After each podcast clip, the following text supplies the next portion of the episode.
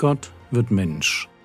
Leben und Lehre des Mannes, der Retter und Richter, Weg, Wahrheit und Leben ist.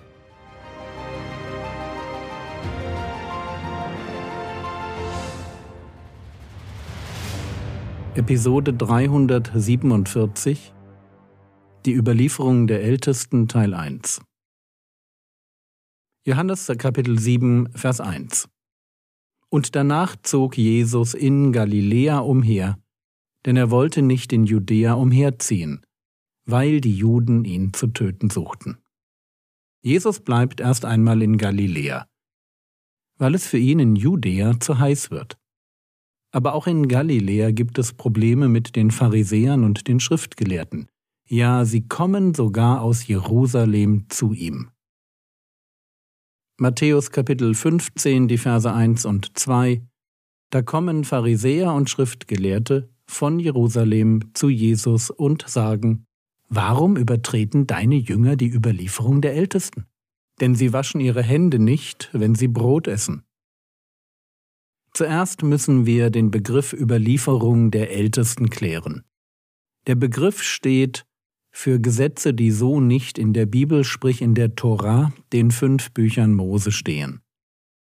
Es sind zusätzliche, von Menschen erdachte Gebote, die aber die Bedeutung von echten, gottgegebenen Geboten einnehmen. Und wie wir noch sehen werden, die sogar die ursprünglichen Gebote Gottes verdrängen. Das ist die Überlieferung der Ältesten, also eine Sammlung mündlich weitergegebener Gebote. Und natürlich ist so etwas verboten. Ich meine das Hinzufügen von Geboten zum Gesetz Gottes. 5. Mose 4, Vers 2 Ihr sollt nichts hinzufügen zu dem Wort, das ich euch gebiete, und sollt nichts davon wegnehmen, damit ihr die Gebote des Herrn eures Gottes haltet, die ich euch gebiete. Wer Gebote zum Gesetz Gottes hinzufügt, egal aus welcher noch so guten Motivation, der greift in Gottes Rechte ein. Wir dürfen die Gebote Gottes nicht verändern. Der Einzige, der das darf, das ist Gott selbst.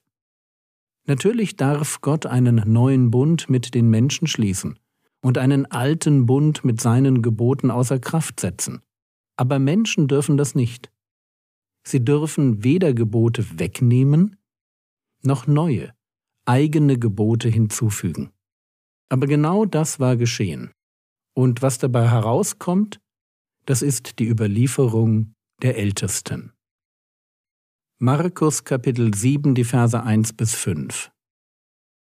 Und es versammeln sich zu ihm die Pharisäer und einige der Schriftgelehrten, die von Jerusalem gekommen waren, und als sie einige seiner Jünger mit unreinen, das ist ungewaschenen Händen Brot essen sahen, denn die Pharisäer und alle Juden essen nicht, wenn sie sich nicht sorgfältig die Hände gewaschen haben, indem sie die Überlieferung der Ältesten festhalten, und vom Markt kommend essen sie nicht, wenn sie sich nicht gewaschen haben, und vieles andere gibt es, was sie zu halten übernommen haben. Waschungen der Becher und Krüge und Kupfergefäße. Fragen ihn die Pharisäer und die Schriftgelehrten, warum leben deine Jünger nicht nach der Überlieferung der Ältesten, sondern essen das Brot mit unreinen Händen?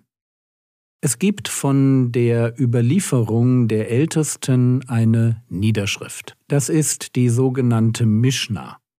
Die Mishnah entstand als literarisches Werk in der Zeit nach Jesus, als Reaktion auf die Zerstörung des Tempels in Jerusalem. Und wir finden darin ausführliche Vorschriften für das Waschen der Hände vor den Mahlzeiten. Ursprünglich war das Waschen der Hände und der Füße nur den Priestern geboten. 2. Mose 30, die Verse 18 bis 21 Stelle ein bronzenes Becken und sein bronzenes Gestell her zum Waschen. Das stelle zwischen das Zelt der Begegnung und den Altar. Tu Wasser hinein. Und Aaron und seine Söhne sollen ihre Hände und ihre Füße darin waschen.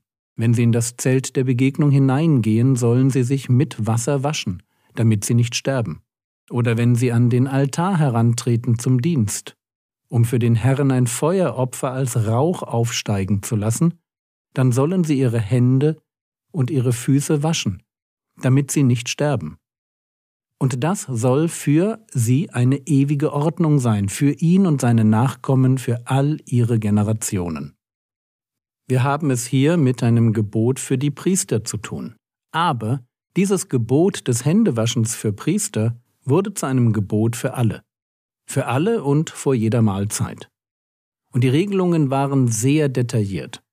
So mussten die Hände bis zum Handgelenk zweimal mit Wasser begossen werden, die Menge des Wassers war geregelt, ebenso die Art des Gießens und wer diesen Dienst tun durfte.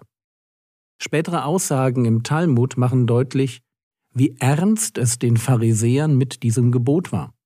So heißt es dort, wer Brot ohne Hände abspülen isst, der ist ein Sünder.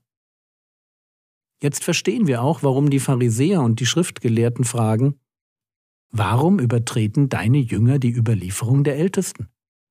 Für die Pharisäer und die Schriftgelehrten war das Händewaschen nicht nur normal, sondern geboten. Es war geboten, sich vor dem Essen die Hände mit Wasser abzuspülen. Für sie war das Verhalten der Jesusjünger eine Übertretung, das heißt die Übertretung eines Gebotes. Und dazu muss man jetzt Folgendes verstehen. Für das rabbinische Judentum, wie es hier in der Form der Pharisäer und Schriftgelehrten in Erscheinung tritt, gibt es nicht nur die schriftliche Tora. Es gibt also nicht nur die Gebote, die in den fünf Büchern Mose aufgeschrieben sind, sondern es gibt zusätzlich noch eine mündlich überlieferte Auslegung dazu. Und auch diese Auslegung wurde direkt auf Mose zurückgeführt. Es wurde behauptet, dass Mose sie von Gott als Auslegung zum geschriebenen Gesetz bekommen hatte. Und genau das war die Überlieferung der Ältesten. Es gab also für die Pharisäer und für ihre theologische Elite, die Schriftgelehrten, ein doppeltes Gesetz. Das geschriebene Gesetz der fünf Bücher Mose und ein mündlich überliefertes, aber in ihren Augen genauso von Gott gegebenes zweites Gesetz, die Überlieferung der Ältesten. Auch die war in ihren Augen göttlichen Ursprungs, weshalb sie Jesus wegen seiner Jünger auch so angehen. Matthäus 15, Vers 1 und 2 Dann kommen Pharisäer und Schriftgelehrte von Jerusalem zu Jesus und sagen, Warum übertreten deine Jünger die Überlieferung der Ältesten? Denn sie waschen ihre Hände nicht, wenn sie Brot essen. Frage, warum macht Jesus dabei nicht einfach mit? Das mit dem Händewaschen, das ist doch keine große Sache. Und aus heutiger Sicht sogar hygienisch. Ich lasse meine Enkel, wenn wir vom Spielplatz in die Wohnung kommen, auch immer erst einmal die Hände waschen. Warum geht Jesus hier an dieser Stelle, wie wir sehen werden, so auf Konfrontationskurs? Und die Antwort ist die. Dort, wo Menschen zum Gesetz Gottes hinzufügen. Und sei es aus einer noch so vermeintlich geistlichen Haltung. Machen sie sich selbst zu Gesetzgebern. Und ihre Menschengebote werden das Gesetz Gottes verdrängen. Menschengebote lockern den Gehorsam gegen Gottes Gebote und heben die Originalgebote schließlich auf. Und damit das nicht geschieht, besteht Jesus darauf, diesen von Menschen erdachten Gesetzen keine Bedeutung beizumessen.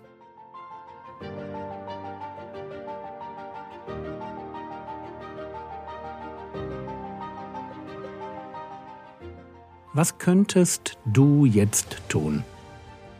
Denk doch mal darüber nach, ob es in deinem Leben auch Gebote gibt, die du übernommen oder dir selbst gegeben hast. Gebote, die nicht in der Bibel stehen. Das war's für heute. Nimm dir jetzt Zeit, noch einmal über die Predigt vom Sonntag nachzudenken. Welchen Bibelvers willst du auswendig lernen? Wie willst du das Gesagte anwenden? Der Herr segne dich erfahre seine Gnade und lebe in seinem Frieden. Amen.